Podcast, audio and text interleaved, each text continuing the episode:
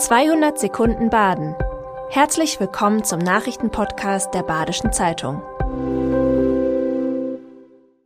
Die Nachrichten am Mittwoch, den 11. Oktober.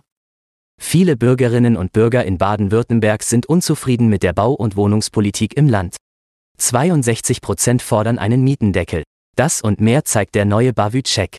So lautet das Ergebnis einer repräsentativen Umfrage des Instituts für Demoskopie Allensbach im Auftrag der baden-württembergischen Zeitungsverlage.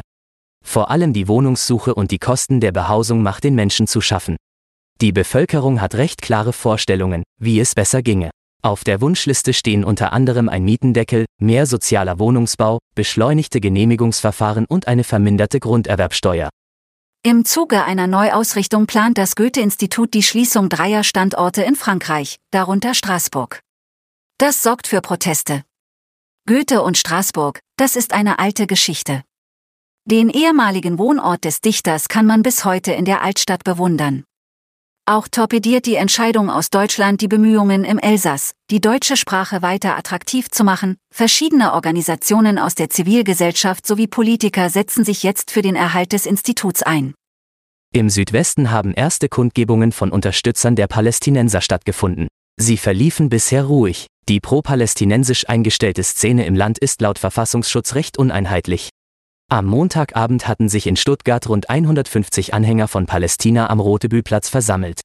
Im Land sind unter anderem die säkulare PFLP, aber auch türkischstämmige extremistische Milieus bei Aktionen sowie Linksextremisten vertreten.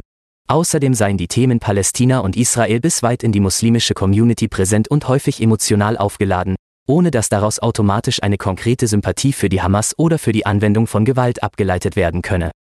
Wie kam es, dass der mutmaßliche Mörder als Pfleger beim Herbolzheimer Ehepaar Ilse und Gerd B. arbeitete? Vor dem Landgericht hat jetzt der Betreiber einer Vermittlungsagentur ausgesagt. Pfleger Arthur W. soll Ilse B. am Abend des 25. Oktober so schwer durch Schläge gegen den Kopf verletzt haben, dass die 89-Jährige vier Tage später in der Freiburger Uniklinik starb.